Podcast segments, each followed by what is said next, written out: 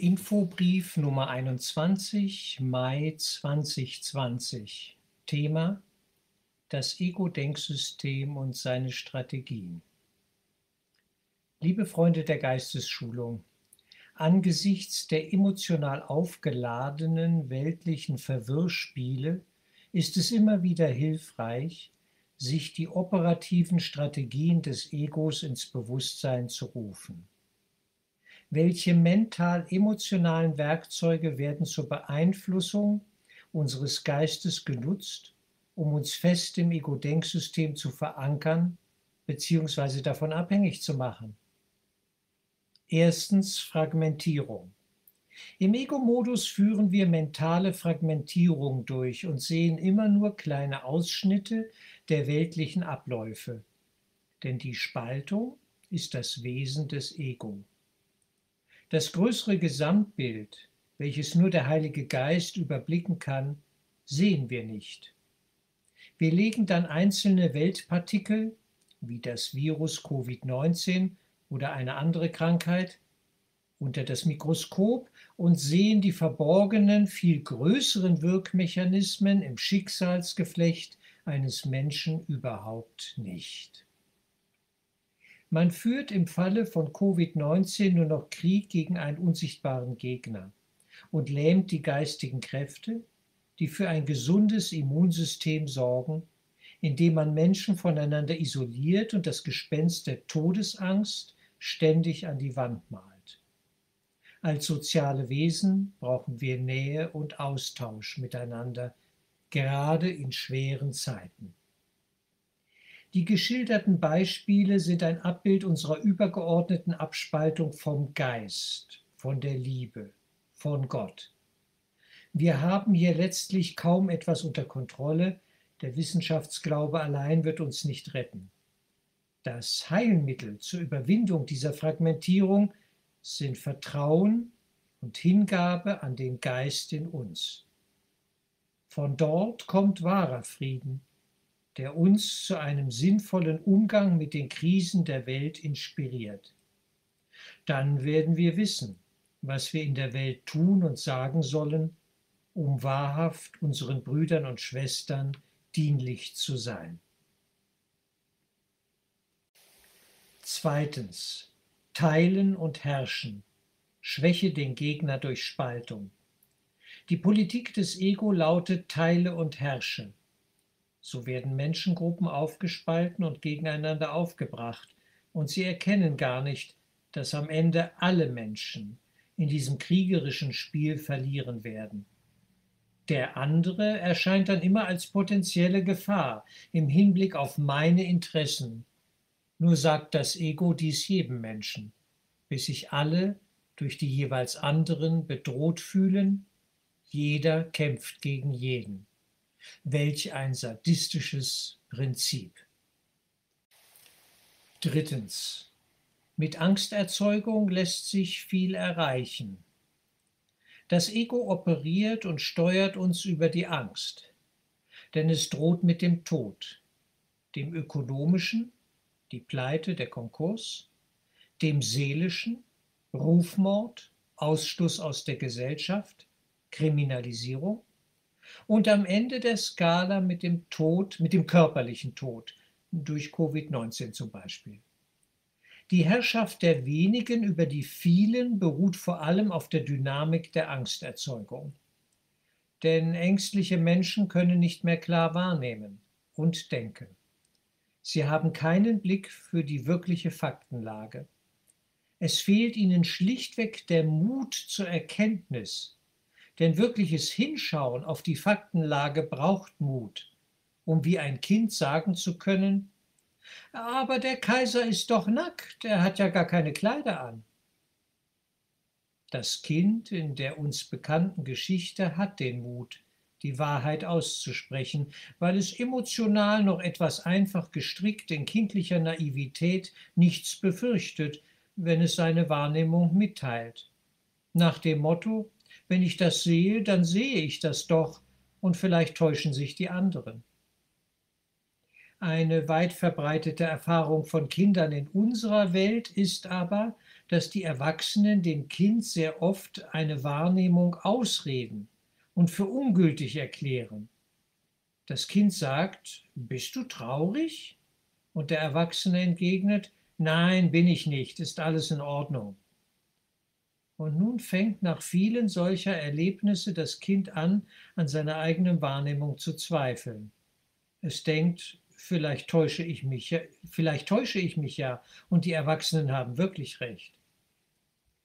Das Gespür für Wahrheit, zumindest in unserem Sinne für die oft versteckt ablaufenden Gedanken, Gefühle und Absichten der anderen um uns herum und von uns selbst, dieses Gespür, diese Beobachtungsgabe muss erst entwickelt werden.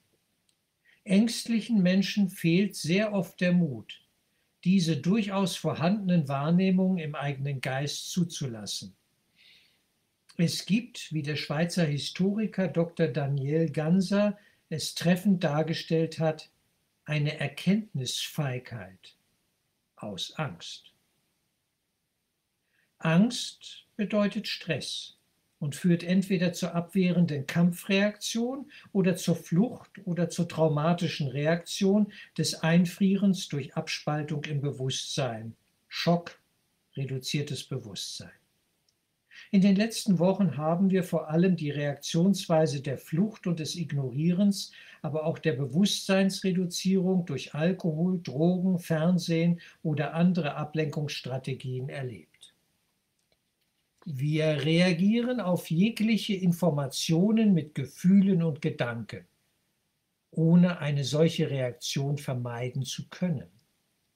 Wie die Reaktion ausfällt, Gelassenheit, oder Verunsicherung bis hin zur Panik, das ist eine andere Frage.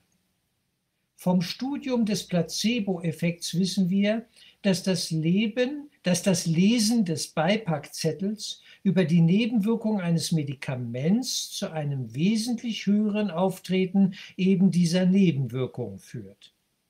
Informationen werden geglaubt oder nicht geglaubt und angsterzeugende Informationen verfügen leider über einen höheren Attraktivitätswert. Sie werden eher geglaubt als gute Nachrichten. Und was geglaubt wird, das erzeugt zwangsläufig eine Wirkung in unserem Geist. Viertens. Vertausche Ursache und Wirkung. Beispiel. Das Virus Covid-19 gilt als krankmachend und möglicherweise todbringend. Damit hat man ein klares externes Feindbild, gegen das man mit drastischen Maßnahmen vorgeht. Doch erkannten schon in der zweiten Hälfte des 19. Jahrhunderts, Pierre-Jacques Antoine Béchamp und Claude Bernard als Vertreter der Milieulehre, dass nicht der Erreger das Problem ist, sondern das kranke Milieu, in dem er gedeihen kann. Der Erreger ist nichts, das Milieu ist alles. Die Gefährlichkeit des Virus nimmt also zu, je kränker der Mensch bereits schon ist. So ist es also sehr einfach, die Verantwortung dem Virus zuzuschieben und nicht dem Menschen selbst, der durch häufige Antibiotikagaben bei jedem Schnupfen und durch viele Impfungen seit frühester Kindheit sein Immunsystem geschwächt bis ruiniert hat wenn die chemische Intelligenz, die Allopathie, die natürlichen Selbstheilungskräfte auf Dauer ausschaltet, dann haben wir im Ernstfall keine guten Karten mehr. Es geht also darum, die Verantwortung für die eigene Gesundheit selbst zu übernehmen und nicht an Konzerne oder andere Obrigkeiten zu delegieren. Ein gesundes Leben ist gar nicht so kompliziert, wie es uns vielleicht erzählt wird. Man muss nur den blinden, leider noch immer weit verbreiteten Autorität, Autoritätsglauben an die Wissenschaft oder die Regierung zum Beispiel, die nun endlich mal uns sagen soll, wie wir uns zu verhalten haben, in Frage stellen und den Mut aufbringen, die Verantwortung für sich selbst wieder zu tragen. Fünftens. Reagiere auf ein Problem mit einer Lösung, welche neue Probleme mit sich bringt. Das Repertoire des Ego-Denksystems ist ziemlich begrenzt. denn es bewegt sich mit seinem dualistischen Denken des Entweder-Oder in einem Käfig ohne Tür in einer Sackgasse. Was es uns als Lösung eines Problems verkauft, entpuppt sich sehr oft als Scheinlösung mit Nebenwirkungen. Antibiotika waren einmal der Hit im Kampf gegen Krankheiten. Heute ist diese Strategie zunehmend ausgereizt, denn das körpereigene Immunsystem wurde durch diese Chemiehämmer lahmgelegt und die Erreger sind gegen diese Mittel resistent geworden. Nun sollen weltweite Impfungen die Zauberformel sein und man ahnt, dass auch das nicht wirklich funktionieren wird, zumal Viren die Neigung haben, sich ständig neu zu erfinden, sprich zu verändern. Der Otto- und Dieselmotor soll durch die Elektromobilität ersetzt werden. Das klingt sauber und gut. Aber woher kommen die vielen Rohstoffe für die Batterien? Wer wird dafür in den Minen der Welt schuften und seine Gesundheit ruinieren? Oder woher kommt der Strom für all die Ladestationen? Das Mobilitätsproblem ist also letztlich nicht sauber gelöst. Das Problem ist nur nach Südamerika die Rohstofffrage, verlagert worden. Dort wird die Natur ausgebeutet und die Umwelt mit Giften ruiniert. An allen Produkten dieser Welt klebt direkt oder indirekt das Blut der Menschen, die ganz unten für den Wohlstand der Privilegierten gearbeitet haben. Hier auf Erden hat immer jemand etwas auf Kosten eines anderen. Das ist eines der Prinzipien des Ego. Eine saubere, sprich schuldfreie Welt hat es nie gegeben und es wird sie auch nie geben, da die Welt auf der Idee der Trennung und damit auf dem Urschuldkonflikt beruht. Insofern ist der Kampf der Grünen und Idealisten für eine saubere, friedvolle Welt zwar gut gemeint, aber zum Scheitern verurteilt. Sie haben das eigentliche Problem im Geist des Menschen noch gar nicht erkannt und drehen sich im Kreis der Scheinlösungen. Geistig kranke Menschen projizieren eine kranke Welt und nicht umgekehrt, auch wenn eine kranke Welt wiederum unseren Geist traurig stimmt, wütend macht oder lähmt. Sechstens. Beseitige nur Symptome und halte die wirklichen Ursachen verdeckt. Die Welt ist eine schlecht angepasste Lösung für ein nicht existierendes Problem. Dieser Satz stammt vom Kurskenner Kenneth Wapnick und verbindet Ebene 1 mit Ebene 2, die Welt, Ebene 2, als Wirkung und Folge unseres Urkonflikts in unserem träumenden Geist, unser Problem, mit der Liebe, unser Nein zur Liebe, Ebene 1. Die Welt ist ein großes Ablenkungsmanöver, damit wir nicht erkennen, dass wir Geist sind und nur von einer körperlichen Weltexistenz träumen. Gott hat mit all diesen Träumen nichts zu tun. Denn wüsste er davon, müssten diese Albträume für ihn auch wirklich sein, und dann hätte er am Ende ein ernstes Problem. Dann wäre er genauso verrückt wie wir in unseren Träumen. Das Ego lebt von unserer Sehnsucht nach Weltverbesserung, dass das Leben hier endlich für uns gut läuft. Es sagt, suche, aber finde nicht. Natürlich, die Menschen suchen nach Lösungen, weil sie leiden und verzweifelt sind. Nur findet man nicht zu einer wirklichen Lösung, wenn man das Problem nicht zuerst verstanden hat. So suchen die meisten Menschen auf Ebene 2 der Ebene der Illusionswelt, der Welt der Körper, nach einer Lösung, wo sie nicht zu finden ist. Sie rennen zur Kinoleinwand und versuchen, die schrecklichen Bilder auf der Leinwand mit weißer Farbe zu übermalen. Ein aussichtsloses, tragisches Unterfangen. Erst wenn wir in den Projektorraum unseres Geistes zurückkehren und den Film der Vergebung einlegen, können wir die grausamen Bilder auf der Leinwand unseres Bewusstseins komplett löschen lassen.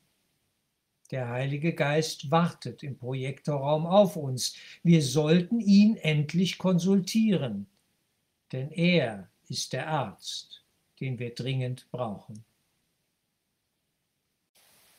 Siebtens. Der Weg der Beeinflussung. Propaganda, Werbung, Meinungsbildung. Das Ego beherrscht die Kunst der Manipulation. Wir alle haben das schon erlebt, wenn wir etwas von anderen Menschen haben wollten oder sie von uns und wenn wir sie sanft zum Ziel unserer Sehnsucht hin manipulierten. Denn jeder erlebt hier ein Bewusstsein des Mangels und glaubt, etwas von außen für sein Glück zu brauchen. Diese Abhängigkeitsstrukturen und das Mangelbewusstsein führen zu einem Kampf um die Ressourcen der Welt. Am Ende missbraucht und manipuliert jeder jeden, mehr oder weniger, offensichtlicher oder insgeheim. Das klingt nicht schön und hat mit Liebe nichts zu tun, aber die Liebe in der Welt zu suchen, das ist sowieso zum Scheitern verurteilt. Deshalb haben wir uns ja einen Ersatz für die Liebe gesucht, die Welt mit all ihren verlockenden Angeboten. Ein Forscher in Sachen Propaganda ist der bereits erwähnte Schweizer Historiker Dr. Daniel Ganser. Hier sein spannender Vortrag zum Thema Propaganda, Werbung, Manipulation auf YouTube zu finden. Bitte einfach mal eingeben Daniel Ganser, Propaganda, Werbung, Meinungsbildung, dann ist das zu finden. Fazit. Wenn wir das gemeinsame Ziel all dieser Strategien erkennen, so kommen wir auf das Thema der Macht. Es ist eine kalte, mörderische Macht, die keine Liebe kennt. Denn das Ego weiß nichts von der Liebe, der göttlichen Liebe, aber es bekämpft sie, um ihr in seinen Fantasien die Macht immer wieder erneut zu rauben. Doch nie kann das Ego diese Macht erlangen und täuscht uns, die wir als Sohn der Liebe in diesem Albtraum zum Wirt dieser mörderischen Ego-Inszenierung geworden sind und vergessen haben, wer wir in Wahrheit sind.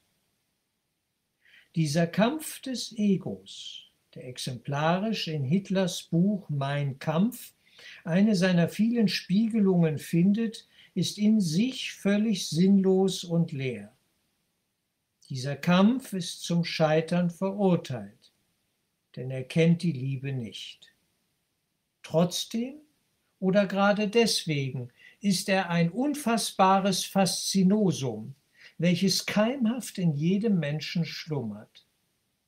Dieser Kampf ist ein Widerspruch in sich selbst. Das Ego glaubt, die Liebe zerstört und ihre Essenz das Leben geraubt zu haben. Und doch kennt es nur die leeren Hüllen und Schatten eines Scheinlebens, in, körperliche, in körperlicher Existenz gefangen, in Zeit und Raum, sich sielend im gefeierten Abgesang des Todes. Aber all das ist nur ein Wahn, der jeglicher Wahrheit entbehrt. Die Liebe des Egos ist schillernder Glanz und Schein, eine Fata Morgana. Je näher man ihr zu kommen glaubt, desto zerstörerischer zeigt sie sich, denn der Tod ist ihre einzige Erfüllung. Dieser Todesrausch der Macht welcher immer auf Kosten eines Unterworfenen, Ausgeraubten und Ermordeten gewonnen wird, wurde schon immer in den großen Opern und Dramen der Welt besungen und dargestellt. Im Liebestraum von Wagners Tristan und Isolde geht es um den Rausch der Verschmelzung, der auf einer Blutschuld beruht und der seine einzige Erfüllung im Tod der beiden erfährt oder im Totenkult eines Adolf Hitler, der jedes Jahr im November die Toten des Putsches von 1923 in München mit einem magischen Feierritual erinnerte und in heiligen Schauern aufleben ließ, in dem alle ihre Namen verlesen wurden und ein Soldat dann jeweils rief, hier, Wer wie ein Odysseus die Sirenen dieses Wahnsinns je auch nur annähernd gehört und gefühlt hat, der kann sich, wenn ein Rest von nüchterner Erkenntnis noch in seinem Herzen vorhanden ist, nur voller Entsetzen von dieser mörderischen, so leidvollen Inszenierung der Verzweiflung lächelnd abwenden. Er durchschaut die Lüge dieses Spektakels und weiß, dass keine nährende Kraft darin zu finden ist. Unsere göttliche Heimat ist jenseits der Bühne der Welt. Sie ist in unserem Geist und ruft uns dort im Herzen der Liebe zu erwachen. Denn nur die Wirklichkeit des Geistes befreit uns aus allen egomanen Träumen.